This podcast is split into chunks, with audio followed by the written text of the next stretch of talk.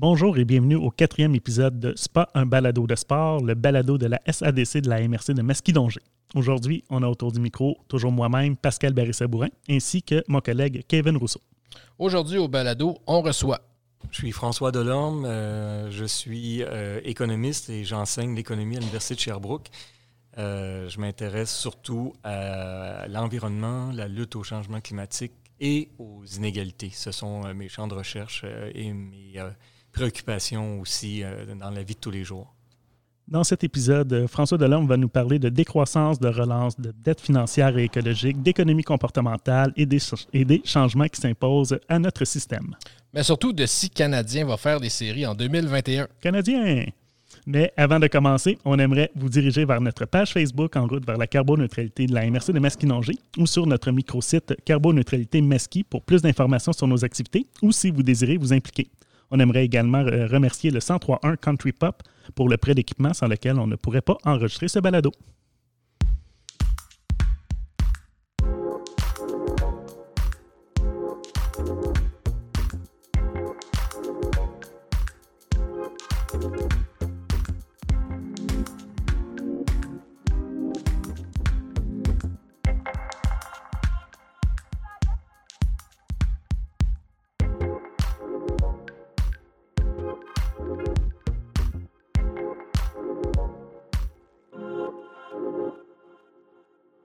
On est très honoré de vous recevoir. Bien, ça me fait plaisir. Merci de l'invitation. Pour un, balado euh, tout jeune de trois épisodes. On est rendu à notre troisième, oui. D'avoir euh, François Delorme en personne, c'est, euh, ça reste quelque chose pour nous.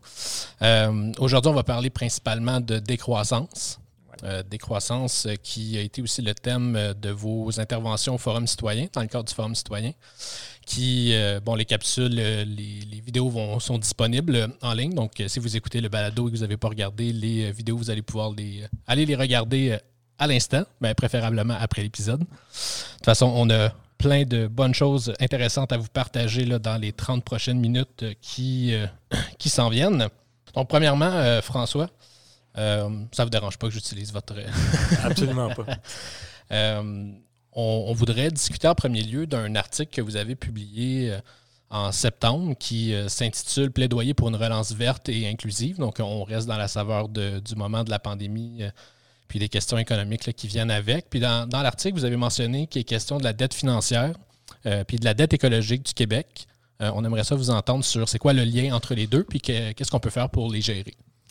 Bien, la raison pour laquelle j'ai dit ça, c'est que Euh, on dirait que dans le discours, euh, on parle beaucoup de déficit, on parle de dette, puis ça, c'est le côté financier. Puis c'est comme si on ne voit pas le lien avec la dette écologique. Qui c'est quoi la dette écologique? C'est il faut investir dans les énergies renouvelables, il faut s'endetter pour financer ces investissements-là. Puis si on ne le fait pas, ben, les générations futures vont aussi en pâtir parce qu'on leur laisse un environnement qui n'est pas sain. C'est comme si on est endetté à, je ne sais pas moi, des milliards et des milliards de dollars. Hein, mettons, je donne un exemple, 100% du PIB, qui est un, niveau assez élevé, puis on décide de ne pas rembourser ça, on lègue ça aux générations futures. Donc, ce qui relie les deux, puis on dirait qu'on ne fait pas le lien entre les deux, c'est le côté intergénérationnel les gouvernements nous disent Ah, mais il faut avoir, euh, avoir comme objectif le déficit zéro, il faut réduire la dette. M. Legault l'a dit quand il a présenté sa mise à jour euh, avec son ministre des Finances. C'est un problème intergénérationnel. Il faut assainir les finances publiques pour pas que les générations futures en pâtissent. la dette écologique, c'est la même chose. Donc, on ne peut pas juste séparer les deux parce que les, ceux qui sont à naître, ils vont avoir un environnement malsain si on ne fait rien, puis ils vont avoir une dette financière aussi malsaine parce qu'ils vont devoir être taxés pour rembourser des dépenses qui ont été faites par des générations qui les précèdent. Donc, j'essaie de faire le lien entre c'est la même chose. Il faut investir aujourd'hui pour diminuer la pression sur les générations futures. Puis c'est notre responsabilité à nous qui vivons aujourd'hui. Alors, c'est simple, mais on dirait que cette connexion-là, elle ne se fait pas. Euh, par rapport, euh, là, on parlait de rembourser des dettes, tout ça, puis euh, il y a, une, en tout cas un discours qu'on a entendu pas mal depuis le début de la pandémie, l'aide fédérale, tout ça, qui est c'est les jeunes qui vont payer pour ça. Est-ce que, ben là, on, pas mal tous les économistes s'entendent pour dire que c'est le cas, parce qu'il va falloir rembourser l'argent qu'on a investi. Mais est-ce que pas un, un peu, c'est, là c'est une question très personnelle que, que, je vous pose, mais il y a si tout le monde est en situation d'endettement assez euh, importante, euh, parce que tout le monde veut mettre en place des programmes, tout ça, est-ce que cet endettement-là ne vient pas un peu s'annuler? Euh, de laquelle manière est-ce que ça fonctionne? Parce que là, si, si tu t'endettes puis que tu dois rembourser tout ça, ça peut affecter la, la de la monnaie. Là, puis, mais là, si tout le monde est dans, la même situation, on ne pourra pas dévaluer la monnaie de tout le monde puis, euh, ben, c'est pas la monnaie qui est dévaluée. C'est, admettons, c'était la bonne chose pour les gouvernements de soutenir l'économie et, pas juste l'économie, les individus pendant euh, et en ce moment, pendant la crise pandémique. Ça, c'était important. Oui, ça augmente le taux d'endettement, mais c'est ça qu'il fallait faire. Et je veux juste faire un point, c'est que les économistes ne s'entendent pas sur c'est quoi un taux d'endettement excessif. Est-ce que c'est 30% Est-ce que c'est 50% du PIB? Est-ce que c'est 100% du PIB ou c'est comme au Japon, c'est 200% du PIB? Au Québec, on nous dit il faut absolument ramener le ratio dette-PIB à 45% sinon c'est excessif. je, veux juste faire cet avertissement. On ne le sait pas, c'est quoi qui est excessif. Ça, c'est la première chose. Deuxième chose, c'est les agences de notation de crédit qui, qui évaluent la dette, Standard Poor's, Moody's et tout ça, ils évaluent le risque d'un gouvernement de faire faillite. Donc, si, par exemple, on est très endetté comme population parce qu'on a décidé de soutenir l'économie, puis on peut taxer pour ça, et il va falloir le faire à un moment donné. Alors, ce qui se passe, c'est que les agences de notation de crédit, vous êtes très endetté, donc votre risque de non-repaiement a augmenté. Et là, ils ont un système de classification triple A, double A, ta, ta, ta. Et ce c'est pas la monnaie qui est dévaluée ou dépréciée à ce moment-là, c'est OK, mais moi, j'ai, je veux, admettons, je n'ai pas beaucoup d'argent, je suis au salaire minimum, puis j'emprunte pour euh, acheter une voiture. Bien, le banquier ou la banquière ne, peut me prêter de l'argent quand même, mais ils vont dire comme tu n'as pas beaucoup d'argent puis ta capacité de rembourser est plutôt faible, ben on va te charger un taux d'intérêt de 7% Puis un autre qui fait 100 000 par année, on va y charger 2 Et les agences de notation de crédit évaluent le risque et établissent à quel niveau je peux emprunter l'argent. C'est ça qui va. Donc, c'est ça. Et évidemment, ça, par ricochet, ça peut avoir un effet sur le dollar. Peut-être. On ne sait pas trop. C'est pas certain on ne sait même pas pour comment, quelles sont les raisons qui font varier le dollar. Est-ce que c'est quelqu'un, est-ce que c'est une agence de notation de crédit qui a dit Ah, le Canada est très endetté ou c'est quelqu'un qui a éternué au Suriname. On ne le sait pas. La Banque du Canada, ça fait 25 ans qu'elle travaille là-dessus en essayant d'établir des relations statistiques entre c'est quoi qui cause une variation du dollar. On ne sait pas. Ça, c'est la réponse la plus courte. Donc, oui, ça, peut avoir un effet par ricochet sur la monnaie, mais en même temps, ce qui est plus important, c'est est-ce que les gouvernements étaient justifiés de faire ce qu'ils ont fait et est-ce qu'on était justifié de s'endetter euh, pour le faire et établir un plan de remboursement? Il n'y a rien qui nous dit qu'on doit euh, avoir un déficit zéro euh, en cinq ans. Il n'y a rien qui nous dit qu'on doit avoir un ratio de dette PIB de 45 Donc, oui, le principe d'assainissement des finances publiques, c'est important. Tu sais, il faut. Parce que pourquoi est-ce qu'on veut avoir le moins de dettes possible? C'est que si, je vous donne un exemple, vous avez, euh, avoir une, vous avez une hypothèque puis vous avez emprunté à 3% Vous savez c'est quoi vos paiements hypothécaires puis pendant 5 ans. Là, vous devez renouveler votre hypothèque, mais votre revenu, lui, n'a pas changé. Donc, à ce moment-là, Admettons, il s'est passé quelque chose qui fait que les taux d'intérêt ont augmenté à 5% au lieu de votre hypothèque à 3% Le maintenant est à 5% C'est possible que vous ne soyez pas capable de rencontrer vos paiements hypothécaires. Donc, quand on est très endetté, on est vulnérable à ça. Parce qu'évidemment, si j'ai une grosse dette, j'ai un gros service de la dette. Mes paiements chaque mois sont gros. Si je ne suis pas capable, parce que le taux d'intérêt est trop élevé, le taux d'emprunt, bien, il va falloir que je, que je liquide la maison ou la, banque va reprendre la maison.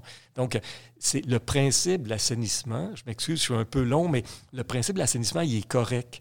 C'est juste les cibles qui ont qui sont, qui sont pas connectées mm-hmm. à, à, nécessairement ni à la théorie économique, ni à quand on est en temps de crise, ben, il faut des solutions de crise. Excuse-moi, on est beaucoup plus dans le symbolisme. On, on, veut rembourser en peu de temps parce qu'on veut montrer qu'on a un gouvernement qui amène une économie forte souvent. Moi, c'est la, la, perception que j'avais un peu de, par exemple. Euh, oui, mais il y a aussi des dogmes, on dirait. C'est le dogme du déficit zéro. C'est quoi le problème avec le déficit zéro? Et on peut avoir des déficits en période de, de, récession. Là, on aide les gens puis on emprunte. Puis quand ça va bien, là, on peut faire des surplus. Puis au fil de récession puis de l'expansion, le déficit est zéro. Ça, c'est correct. Mais mettre comme en 2015-2016, on a un ralentissement économique. Puis là, le gouvernement Couillard diminue la croissance des dépenses. Dans l'éducation, c'était négatif en termes réels quand on tient compte de l'inflation. Ça n'a pas de sens. Fait que on est une, une période d'austérité pendant qu'il y a du ralentissement économique. Est-ce que là, on est en droit de s'inquiéter de, cet endettement-là? Euh, parce que pour revenir à la question initiale, c'est ça qu'on entend pas mal. Les, les générations futures, les plus jeunes, c'est eux qui vont devoir tout payer ça. Puis il y a une espèce de sentiment catastrophique quasiment là, dans le discours. La, dette financière, si on parle de la dette financière, il y a des moyens de réduire ça avec le temps. Puis ça, c'est correct. La dette écologique, en ce moment, on s'en occupe même pas. On s'en occupe pas. Pourquoi? Parce qu'on continue à émettre des GES et on réduit pas cette concentration-là. Fait que ce côté-là de repaiement de la dette écologique, on le fait pas. Ça, moi, ça m'inquiète énormément. La dette financière, on n'est pas rendu à des taux dangereux au niveau de l'endettement. Euh, avant que le Canada fasse faillite, euh, vous et moi, on verra pas ça. Puis, euh, pour faire le lien avec ça, la dette écologique, tout ça, il y a des fonds qui existent pour pour venir rembourser certains aspects. Puis en fait, je suis, que, je, serais intéressé de vous entendre sur euh, le fonds vert. Donc, c'est ça, dans un premier temps, si vous pouvez nous expliquer c'est quoi le fonds vert, puis euh, après ça, élaborer sur qu'est-ce qui devrait être fait pour combler l'insuffisance du fonds, comme vous le mentionnez dans l'article. C'est ça. Bien, le fonds vert, c'est un bon principe, OK, qui, est un fonds vert, c'est-à-dire qu'il y a de l'argent qui est dans une cagnotte euh, investir dans les énergies renouvelables et dans la lutte au changement climatique. Le problème, c'est qu'il n'y a pas assez d'argent. OK? à la, lumière des défis qui, sont, qui sont devant nous, on a comme on est en train de lutter contre un ours avec, euh, je sais pas moi, un, brin de paille. Ce C'est pas assez. Donc, nous, notre proposition, j'ai écrit un, article avec Sarah Maud Belleville-Chénard, qui est une, une, avocate, et nous, on dit, mais on a 10 milliards dans le fonds des générations, au lieu de 1,2 milliard dans le fonds vert. Alors, pourquoi on ne se sert pas de ça pour vraiment mettre la main à la pâte, l'épaule à la roue, puis s'en aller de façon incisive vers la lutte au changement climatique? Donc, plutôt que de servir du, Fonds des générations pour rembourser la dette, prenons une partie de ça pour lutter contre les changements climatiques. Et c'est drôle parce que le Fonds des générations, dans le mot, dans le, nom du fonds, il y a génération. Bien, il est supposé servir à pas seulement euh, diminuer la dette financière, mais aussi la dette écologique, si on accepte l'argument que j'ai fait au début, qui est les deux sont connectés. Donc, il est déjà, la loi prévoit déjà que le Fonds des générations est supposé lutter contre les iniquités intergénérationnelles. Servons-nous-en. Puis, justement, pour faire suite un peu à ce Fonds des générations-là, euh, pour vous, c'est quoi que ce serait, ben, qu'est-ce que ça prendrait pour faire une relance qui dit verte ou inclusive? Première chose, c'est ne pas faire des investissements qui vont à l'encontre de ce qu'on veut faire. Donc, tout ce qui est relié à émissions de GES, énergie fossile, gaz naturel, tout ça, on devrait juste pas le faire. Il y a beaucoup de rapports qui montrent que 80% des énergies fossiles qui sont dans le sol devraient rester là pour espérer atteindre le 2 degrés en termes de réchauffement, l'objectif du sommet de Paris.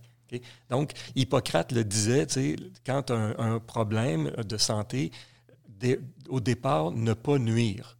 Donc, ça, c'est la première étape. Deuxième étape, c'est se servir de l'argent pour relancer, pour investir dans tout ce qui est vert, durable et pérenne. Ça, c'est la deuxième partie. mais c'est pas assez.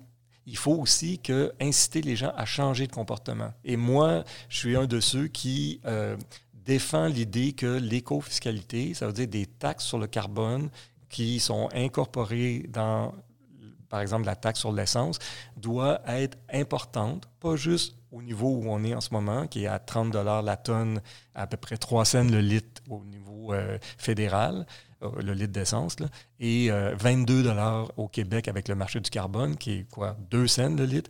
C'est pas ça qui remet fondamentalement qui va amener des changements de comportement. Vous et moi, là, que ça soit deux cents de plus, là, on n'y pense même pas de dire Ah, je devrais peut-être ne pas utiliser ma voiture pour aller chercher un pain au dépanneur. Même pas. Donc, pour changer ça, il faut aussi avoir pas juste la carotte, qui est l'investissement en énergie renouvelable ou des, technologies propres, mais aussi le bâton. Parce que sinon, ça, on n'y arrivera pas. Ça ne donne rien de mettre des cibles qui sont extrêmement ambitieuses si on ne met pas les mesures ou les instruments pour arriver là. Je peux vous dire, OK, j'ai décidé de m'en aller euh, en Corse. OK, mais tu y vas comment? En avion, en bateau, en vélo? Puis tu vas pédaler combien? C'est pas juste, c'est pas juste, c'est pas suffisant de mettre une destination. Il faut aussi choisir la route puis le moyen de locomotion pour se rendre à destination. Et c'est ça qu'on n'a pas. Euh, pour euh, justement, bon, on, s'entend que toutes ces orientations-là, ben, ça demande une grande implication du politique. Par contre, euh, l'entreprise, le citoyen, eux, qu'est-ce qu'ils peuvent faire pour avoir un rôle assez significatif dans tout ça? En fait, est-ce que vous pensez que le citoyen, les citoyens et les entreprises ont aussi un rôle à pas à part égal parce que je sais d'avance que vous allez dire non, là, mais est-ce qu'il y a un rôle significatif que les citoyens et les entreprises peuvent jouer pour euh, changer les choses là, de, de Non, mais la réponse est oui. ben oui, ils peuvent le faire. toute initiative individuelle vient se multiplier à l'effort du collectif. On s'en va tous dans la même direction. Donc, il ne faut pas, faut pas attendre que... Il y a trois, trois euh, réactions un peu qu'on peut avoir, trois approches vis-à-vis -vis ça. La première, c'est celle qu'on a en ce moment. Puis on dit, ça ne vaut pas la peine de trop mettre de punition de coercition ou de taxes ou tout ça pour changer le comportement parce que la technologie va venir nous sauver. C'est ça l'expression. Que ce soit la captation de carbone, la géo-ingénierie, on va trouver une façon, on a toujours trouvé une façon, on va le trouver. Ça, c'est une façon de voir les choses et ça, ça nous déresponsabilise comme individus. Pourquoi je changerais mes comportements quand, de toute façon, ils vont inventer un canon qui va dissoudre les molécules de CO2? Ça n'existe pas en passant, mais on en parle. C'est ça, la géo-ingénierie. Mhm. Deuxième aspect, c'est euh, tout, l'aspect des gouvernements. Les gouvernements sont là pour protéger le bien commun, s'en aller vers quelque chose d'un projet collectif. Avoir un environnement sain, c'est le rôle du gouvernement. C'est sa job de veiller à ça. Une compagnie, c'est pas sa mission. La compagnie, c'est maximiser les profits pour que les actionnaires sont contents. On n'a jamais entendu une compagnie dire dans son dans son rapport financier, nous avons lutté contre la pauvreté au Québec. Ça, n'existe pas. OK? Donc, l'entreprise privée. Les gouvernements ont un rôle à jouer important par le système fiscal et la réglementation et la sensibilisation. Troisième approche, c'est à notre niveau, à nous. On peut changer des comportements qui vont s'agglutiner, qui vont se multiplier. Je pense, euh, euh, tout notre rapport à la mobilité quand on est en ville. Le transport collectif, le métro, ne, pas prendre la voiture individuelle. Laure Vardel cite souvent euh, ce chiffre-là, Pierre-Olivier Pinault aussi, DHSC. Une voiture privée reste immobile 95% du temps. Donc, on a la propriété privée d'une voiture pour utiliser 5 du temps quand on veut. Mais ça, c'est un grand luxe. C'est ça qu'il faut remettre en question. Euh, l'alimentation, on sait que euh, euh, s'alimenter en viande rouge est un gros émetteur de méthane. Donc, je peux dire, OK, je vais diminuer ma consommation, puis je vais m'en aller vers quelque chose qui est plus méditerranéen ou manger plus de légumes ou m'éloigner un peu. Mais ça, c'en est un autre geste. Donc, il y a plein de gestes individuels qu'on peut faire et puis, au sens large, là, ça peut être aussi la participation communautaire, de dire de sensibilité les, les, gens à on va faire des corvées, on va nettoyer, on va faire de la publicité, on va faire des actions citoyennes, des manifestations. C'est, ça va aussi dans le sens des initiatives individuelles. Donc, c'est pas juste une affaire qu'il faut faire, c'est faut, faut que ça soit plus systématique. Parce que vraiment, ce qu'on a là comme défi, je ne vois pas comment on peut relever ce défi-là si on n'a pas ces trois éléments-là. Mais est-ce que euh, quand on compare le possible du politique, de mettre des, politiques en place, euh, euh, puis d'être contraignant pour les entreprises, pour les émissions de GS, par exemple, contrairement à réduire sa consommation de viande, je n'ai pas l'impression qu'on joue vraiment sur les mêmes terrains. De là vient la question. Est-ce que vous considérez que c'est vraiment significatif tout ce qu'on peut faire en tant que citoyen, même si ça s'additionne, s'il n'y a pas de volonté politique puis il n'y a pas d'action qui se fait. Bien, vous avez raison, mais il faut le faire pareil. Ça, fait partie du deal, mais il faut que les gouvernements aussi jouent leur rôle. Puis ça, c'est vraiment important. Puis le cycle politique n'est pas arrimé, on n'est pas équipé en termes de processus démocratique pour relever des défis à long terme. Parce que les gouvernements se font réélire aux 4 ou 5 ans. Donc, eux, euh, un problème à régler 10 ou 20 ans, je serai même plus là, je serai peut-être même plus premier ministre, je serai peut-être même, mon parti n'existera peut-être plus. Je veux dire, on est dans l'éphémère politique, mm-hmm. mais on a des problèmes qui, qui, euh, qui vont, euh, qui vont survivre aux partis politiques en place et aux gouvernements qui sont en place. Donc, on a un problème démocratique. Là, et c'est pour ça qu'il y a eu des manifestations les gens se sont dit, on, a, euh, espéré que les gouvernements euh, aient des comportements responsables, puis qui prennent des décisions pour que tout le monde participe. C'est ça un gouvernement. Hein. Un gouvernement, ça représente la population, mais ils ne le font pas.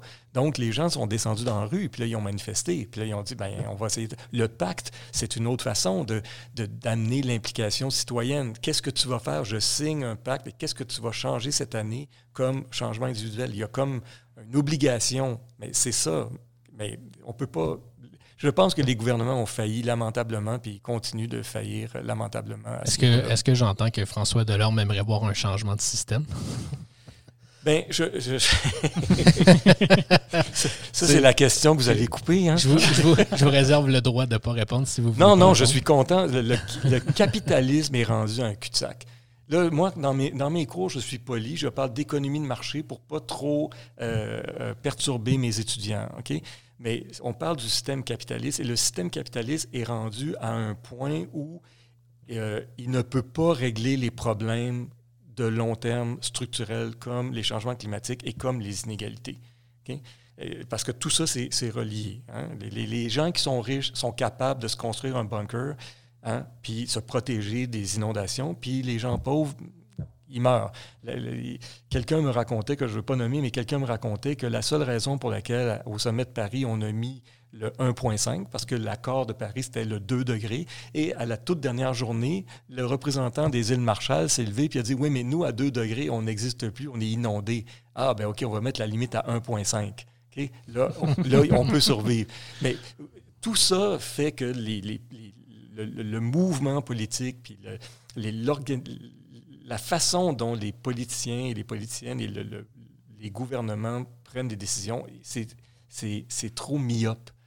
On ne voit pas assez loin. Puis il faudrait, c'est leur rôle de faire ça. Est-ce que le gouvernement, ça va plus se jouer à l'ONU, à la limite, pour euh, tout le monde se regarder parce qu'on s'entend que l'argument de dire Oui, mais la Chine, elle, a fait rien, pourquoi je ferais va faire de quoi? que c'est, ça, On va tomber dans le cosmopolite. non, mais c'est, ça le, problème. Vous avez tout à fait raison. On dit à problème global, solution globale. C'est la même chose pour. C'est drôle parce qu'il y a un parallèle parfait entre l'évasion fiscale et la lutte au changement climatique. si les gouvernements, de, par exemple, parlons de l'évasion fiscale. Si les gouvernements se disent, OK, mais si jamais il y a quelqu'un qui vient placer de l'argent chez nous, je le dis. Par exemple, un Canadien qui cache de l'argent au Luxembourg ou aux Bahamas le représentant des Bahamas devrait appeler le Canada et dire Hey, il y a quelqu'un qui vient de placer de l'argent dans une compagnie à numéro. Ah, OK, on va s'en occuper. OK? Mais s'il n'y a pas ça, ça veut dire que c'est très facile de faire d'évasion fiscale. S'il n'y a pas une solution globale où tous les gouvernements se tiennent, si j'ai plus de place pour me cacher, là, il n'y en aura plus d'évasion fiscale. la lutte au changement climatique, c'est exactement la même chose. Pourquoi un pays taxerait mettre une taxe sur le carbone. Admettons qu'ils suivent mes recommandations. On a écouté François Delorme, 300 pièces la tonne, 40 cents le litre demain matin. Les compagnies disent, oui, mais là, nous, on doit payer, on, chauffe encore au mazout, on doit payer 40 cents de plus. Mais là, je viens Puis, admettons, ça, c'est au Québec. Puis l'Ontario ne le fait pas. Ça veut dire que je viens de rendre les entreprises québécoises moins concurrentielles par rapport à l'Ontario. Une, industrie, euh, je sais pas moi, euh, du textile au Québec par rapport à une industrie du textile en Ontario. Lui ou elle doit payer la taxe sur le mazout, puis l'Ontario, non. La taxe, c'est pour lutter contre les changements climatiques. Bien, là, la solution à ça, c'est de dire, ben non, il faut une solution Québec-Ontario, une solution canadienne. Donc là, il n'y a plus de perte de concurrence au niveau des entreprises entre les provinces. C'est pour ça que je dis, un problème global, solution globale. Parce que sinon, c'est sûr que l'entreprise québécoise ben, dit, ben moi, si on m'impose une taxe de 40 cents, je ne peux pas la payer, je déménage en Ontario, je délocalise. Alors, il faut que tout ça se tienne dans un ensemble cohérent. Mais ça, vous allez me dire, oui, mais pourquoi on ne le fait pas? Parce que c'est extrêmement difficile à faire. Il y a trop de paliers, là, ça devient. Euh, c'est difficile de coordonner la volonté de, oui, puis, du, local avec le national, puis après ça avec le global. Oui, exactement. Puis l'accord de Paris a montré une scission entre les pays développés qui sont responsables de la pollution, puis les pays en voie de développement qui subissent les contre-coups de la pollution. Fait à un moment donné, il faut qu'il y ait un peu de solidarité, puis on ne peut pas juste dire, OK, mais nous, les pays riches, on va mettre une taxe sur le carbone de 10 cents, puis tout ça, puis vous, arrangez-vous. Au sommet de Paris, c'était intéressant. Hein? C'était un sommet extrêmement intéressant là-dessus, parce que quand euh, euh, le, président, euh, je pense que c'était Macron qui était là, quand il a dit, OK, maintenant, il faut que les pays riches contribuent un fonds de 100 milliards par année pour aider les pays pauvres à subir les contre-coups des changements climatiques. Là, je fais une métaphore? Mais ça s'est passé un peu comme ça. Et là, quelqu'un passe le chapeau puis dit OK, vous allez chacun faire, chaque pays qui est là, les 172, vous allez faire un, don. On ne regarde pas ce que vous donnez. On veut juste, mais on veut s'assurer. Si on n'a pas le 100 milliards, après un premier tour de chapeau, on le passe encore. OK? Ils ont passé le premier tour du chapeau. Le seul pays qui avait contribué symboliquement au chapeau, c'était 100 millions, la France. Les autres n'en avaient pas mis. Je n'ai pas besoin d'en mettre. La France l'a mis, je ne sais pas ce qu'il a mis, mais il a dû en mettre beaucoup. Ce que ça veut dire, c'est que j'ai avantage à ne pas contribuer si les autres ne le font pas. Il faut qu'il y ait une coordination. ça est très difficile. C'est drôle d'entendre ça, euh, qu'il y, a une espèce de comportement qui est tout à fait humain qu'on voit au niveau national avec les représentants des pays. C'est la même chose. Que Monsieur euh, Gaétan, dans son rang euh, ici à Saint-Angèle-de-Prémont, qui dit euh, ben, j'ai pas besoin de jeter tout mon. de recycler toutes mes matières recyclables parce que tout le reste de Masquinongé le recycle. Le, Québécois en général les recycle. C'est un peu le même, le, même comportement finalement. Puis j'aimerais ça qu'on parle un peu d'économie comportementale par rapport à ça. Donc, pouvez-vous brièvement nous expliquer c'est quoi l'économie comportementale? L'économie comportementale, l'économie euh, telle qu'on l'enseigne depuis euh, Adam Smith, qui est le père de l'économie moderne en 1776, c'était euh, les, gens sont, motivés par l'égoïsme, leur intérêt personnel. Et tout ça nous a permis de faire des hypothèses comme les gens sont rationnels, ils comprennent toutes les décisions. Est-ce qu'il faut que je loue une voiture ou que j'en achète une? Puis à quel taux d'intérêt il faut que je place mon argent? Puis est-ce qu'il faut que je place ça?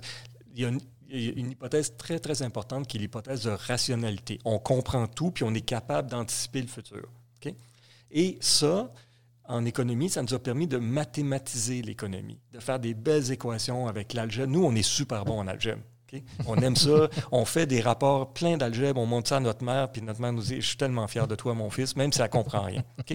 Mais les gens ne sont pas rationnels la plupart du temps. Et les jeunes ne sont pas capables d'anticiper le futur. On est, je l'ai dit tout à l'heure, on est myope. Je comprends un peu qu'est-ce qui se passe, les conséquences de mes gestes dans demain, la semaine prochaine, peut-être même dans six mois, mais dans cinq, dix ans, non. C'est pour ça qu'on revient à la lutte au changement climatique. Les gens ne comprennent pas les effets sur les autres générations. Ils les comprennent partiellement.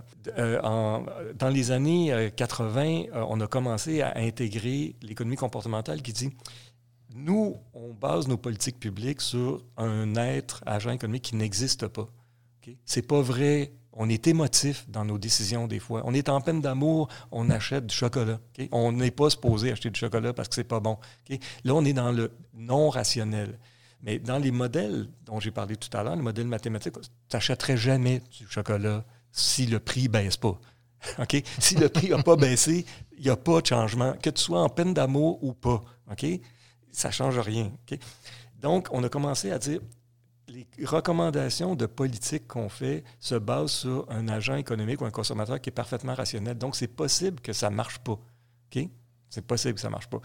Là, on a commencé à intégrer la psychologie là-dedans. Au lieu de dire l'agent économique est supposé être comme ça, on l'appelle l'homo economicus. On a dit on va le prendre d'où il est. Les gens ont des failles, les gens ont des peines d'amour, les gens filent pas, euh, les gens ne comprennent pas tout. C'est ça l'économie comportementale. Donc on s'est beaucoup fié sur les comportements des gens, où est-ce qu'ils sont aujourd'hui? Donc ça nous permet de savoir, je prends la crise des opioïdes. Je vous donne un exemple puis je finis là-dessus. On a augmenté, on a taxé les opioïdes pour régler la crise des opioïdes au début à Vancouver, dans la Colombie-Britannique.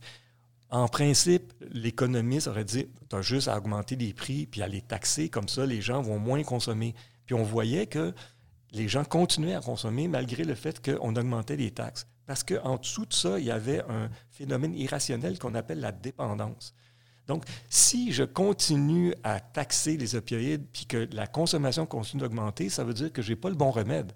Un économiste comportemental aurait dit, OK, on va travailler sur sa dépendance, on va travailler sur le côté psychologique. Pourquoi est-ce qu'il continue, puis est-ce qu'il comprend les effets de sa consommation sur sa santé et le marché noir et tout ça? Donc, euh, c'est complètement différent. Mais moi, je suis, euh, j'enseigne l'économie comportementale, puis quand les étudiants trouvent que ça on est plus près de la réalité telle qu'on la vit au jour le jour plutôt qu'avoir des équations qui sont extrêmement élégantes mais qui s'appliquent à rien de réel. Pour, faire suite, ben, tantôt on, parlait d'articles. Il y avait l'article, je crois, c'est Rénovons la maison. Euh, vous parliez de quatre nouveaux pans de mur économiques qui étaient euh, la résurrection, résurgence de l'État-providence, le retour de l'achat local, les plans de transformation, puis la fin euh, de la croissance à tout prix. Est-ce que vous pouvez un peu résumer euh, ces quatre pans-là? Euh? Oui, si vous, me les donnez un après l'autre. oui, commençons avec la résurgence de l'État-providence. L'État-providence, ce que je veux dire, c'est qu'on a besoin d'un État, ça c'est moi qui pense ça, hein, pour tricoter un filet social pour protéger les plus démunis et les plus précaires. Quand il t'arrive une bad luck dans la vie, puis tu tombes, puis tu n'as pas de filet, ben c'est plus difficile de remonter. Puis souvent, c'est possible que tu t'écrases puis que tu meurs. Si la société te tricote un filet pour dire tu vas tomber, mais tu vas tomber avant l'asphalte, c'est plus facile de se relever. Donc, l'État-providence dit qu'on doit financer, en gros, les services publics par la taxation. Donc, je ne suis pas un partisan de il faut baisser les taxes, il faut baisser les taxes. Je comprends ça. Moi, ma logique est il faut des taxes pour financer les biens publics. Si on ne veut pas de biens publics puis on veut privatiser l'éducation ou la santé, ben oui, là, on va baisser les, impôts. Ça, c'est le système américain. Alors, ça, c'est. Je, pense que ça, c'est important, l'État-providence, puis qu'on doit revenir au lieu de s'en aller vers des baisses de taux, de garder ça, puis de s'assurer qu'on a des services publics de qualité. Parce que qu'est-ce qui est arrivé quand on a eu l'austérité en 2015-2016? Aujourd'hui, notre système de santé subit les, les, compressions qu'on a eues en 2015-2016. Alors, ça, il n'était pas prêt à, subir ce qu'on subit en ce moment avec la pandémie. Exactement. Exact. On a sous-investi, sont sous-équipés, puis aujourd'hui, ben, on a de la misère à gérer la crise. Je ne dis pas que c'est juste à cause de ça, mais c'est en partie à cause de ça. Sinon, autre point, le retour de l'achat local.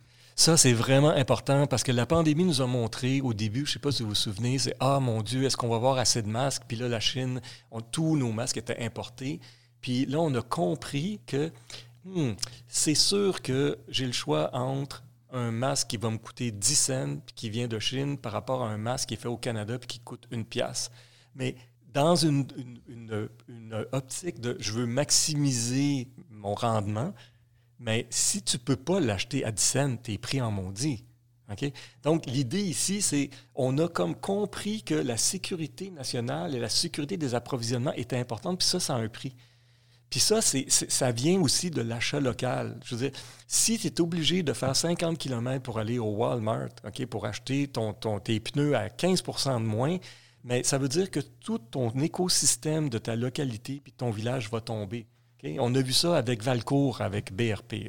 À un moment donné, Valcourt délocalisait beaucoup, euh, avait une, une, des, chaînes de montage au Mexique, s'approvisionnait beaucoup avec des, matières premières de Chine, puis tout ça. Puis qu'est-ce qui se passait? Ben, le village est en train de tomber. Fait que, mais c'était plus rentable, évidemment, pour Bombardier, mais en termes de développement régional puis de vitalité des villages, c'était un échec. Donc, il n'y a pas juste le, côté euh, rentabilité là-dedans. Puis, je ne veux pas revenir sur un mauvais souvenir, mais Donald Trump avait compris ça. okay? Qu'il dit Je interdis aux compagnies d'automobiles de s'installer au Mexique et tout ça. Je veux qu'ils rapatrient leurs opérations euh, à Détroit, sinon je les taxe. 25% pour une, Ford Focus qui vient du Mexique, comparé à 0 si est fait. Donc lui avait compris que ce qui est avantageux pour la compagnie l'est peut-être un gros désavantage pour la société.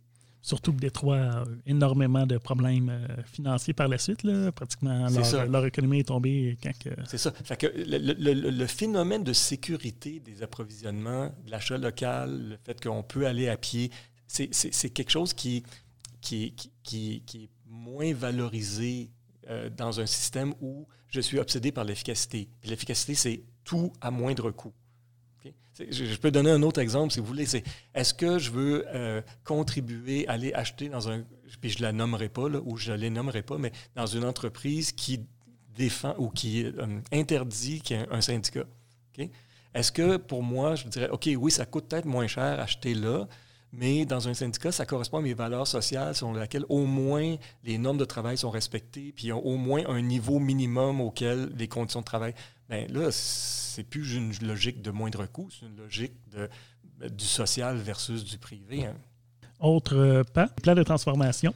Bien ça, on en a parlé, c'est l'investissement dans... On ne veut pas juste reproduire, euh, amorcer une croissance avec les vieilles affaires du 20e siècle on veut investir dans des entreprises qui sont porteuses puis qui amènent à régler l'élément intergénérationnel dont on a parlé. Donc, ça ne donne rien de subventionner GNL Québec. GNL Québec, c'est une entreprise, c'est une société, c'est un projet qui date du 20e siècle. On veut s'en aller ailleurs.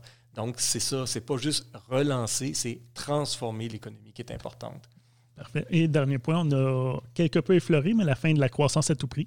Donc, euh, ben, C'est drôle euh, parce que la raison pour laquelle je dis ça, c'est souvent on dit Ah, mais vous, les gens qui, parlent de décroissance et tout ça, euh, vous êtes des utopistes et tout ça, mais l'utopie, c'est le système actuel. Ben oui, c'est de penser qu'il va y avoir des ressources pour toujours. Mais c'est. C'est ça, puis qu'on va avoir toujours de la croissance et tout ça, mais on sait bien que ça, ça nous amène dans un cul-de-sac. C'est ça le mur dont j'ai parlé, qu'on ne peut pas déplacer. Alors, c'est un peu ça. Il faut. Il faut reconsidérer le cul-de-sac de ça. Puis on n'a pas besoin d'aller dans la décroissance. Hein. Euh, il y a des, solutions mitoyennes qui ont là-dedans. On parle d'économie sociale et solidaire. Moi, j'ai des étudiants qui sont en entrepreneuriat, mais qui ne veulent pas juste maximiser le profit. Ils veulent avoir de la co-gestion, ils veulent avoir une façon socialement acceptable d'exploiter une entreprise. Euh, et il y a aussi euh, des, modèles qui nous disent qu'au lieu de la décroissance, qui est une baisse du PIB, on peut juste ralentir la croissance, avoir viser une, croissance de 4% Peut-être qu'on a assez de tout ce dont on a besoin comme consommateur si on a une croissance de 1% Donc, on n'a pas besoin de s'en aller dans un PIB négatif, qui est en fait une récession volontaire. Donc, euh, il y a des modèles intermédiaires, mais les, gens aiment dire Ah, les, ceux qui parlent de décroissance, c'est vraiment, ils sont sur une autre planète. Mais moi, je dis la planète sur laquelle vous vivez en ce moment, elle n'est pas viable, puis elle est aussi utopique. Oui, ben c'est drôle que vous parliez de, de ça. De, on, se fait toujours accueillir par des, commentaires pré, pré-mâchés quasiment. Là, de ah, la décroissance, ben, automatiquement, ah, il vit, il a la tête dans les nuages, il ne sait pas de quoi il parle. Mais on, on a souvent ces réactions-là, quand on amène des idées dans le discours public qui euh, sont des grosses idées qui brassent la cabane en quelque sorte, puis on, est toujours pris euh, avec ça. Est-ce que euh, pourquoi est-ce que c'est autant difficile selon vous de parler d'enjeux systémiques puis d'avoir un débat sain finalement autour de ces idées-là puis de pas juste être catégorisé puis ben, c'est drôle que vous parliez de ça parce que la, la réponse est donnée par l'économie comportementale. L'économie comportementale nous dit que les gens sont réticents à faire du changement. Sont, un, ils sont premièrement difficiles à reconnaître le besoin de changement. ça peut continuer, ça peut continuer, ça peut continuer. OK? Et le deuxième, c'est OK, une fois que j'ai un changement à faire, on n'est pas, on est réticent à faire, on a une aversion au changement. Donc, quand il y a un, un, problème systématique ou systémique, ben c'est encore plus gros que quelque chose de ponctuel. Donc, ça demande des changements au niveau des habitudes de vie, des habitudes de consommation. Donc, c'est là où les gouvernements disent OK, mais on pense que c'est vraiment important qu'on s'en aide dans cette direction-là, puis on va mettre un bâton sur ce que tu faisais avant puis qui n'est pas viable, puis on va encourager ce qui est viable. alors, c'est un peu ça. Mais c'est pour ça que c'est aussi difficile de faire des changements. Puis il y a aussi l'économie comportementale nous dit aussi que les gens sont myopes. On en a parlé tout à l'heure. c'est mm-hmm. Ils ont du mal à voir toutes les conséquences de quelque chose qui est à long terme. Mais c'est pas parce que c'est loin que ça n'arrivera pas. Hein? Donc, euh, mm-hmm. c'est bon. Puis bon, euh, puisque notre balado s'appelle C'est pas un autre balado de sport, bien sûr, il y a une petite question sportive à la fin euh, pour euh, détendre. Donc, une petite, une petite, question sur le hockey. Je ne sais pas si vous êtes connaisseur ou je, suis plus spécialiste en arts martiaux qu'en hockey, mais c'est correct. On va l'essayer. Sinon, ben, euh, dans le fond, la question, c'est sur deux temps. Donc, euh, que pensez-vous d'une division canadienne euh, pour cette année dans la Ligue nationale de hockey? Donc, toutes les équipes canadiennes réunies. Ah, je suis 100% en faveur. Ah, parfait. Puis, est-ce que vous pensez que les Canadiens ont des chances de se qualifier cette saison avec les changements qu'il y a eu? Je dirais que la probabilité est de 1,22446% Donc, la réponse est non. C'est non. François Delorme? Euh, gros merci d'avoir participé. Ça m'a fait vraiment plaisir. Merci. Donc, euh, on... est-ce qu'on vous retrouve euh, encore à l'émission de Gérald Filion? Ah, ben, j'y vais de façon épisodique et maintenant, je suis chroniqueur à l'émission de Pénélope aussi, sur Ici Première. Alors, c'est important pour moi d'essayer de vulgariser l'économie parce que je trouve que c'est l'économie, c'est la science des choix. C'est on choisit une option A versus B. Puis ça, c'est partout, partout, dans chaque minute de notre vie, à chaque battement de cœur, on a un choix à faire. Donc, l'économie est omniprésente dans nos vies. Donc, on vous retrouve là si on veut en entendre davantage. Exactement. Merci, encore. Bienvenue.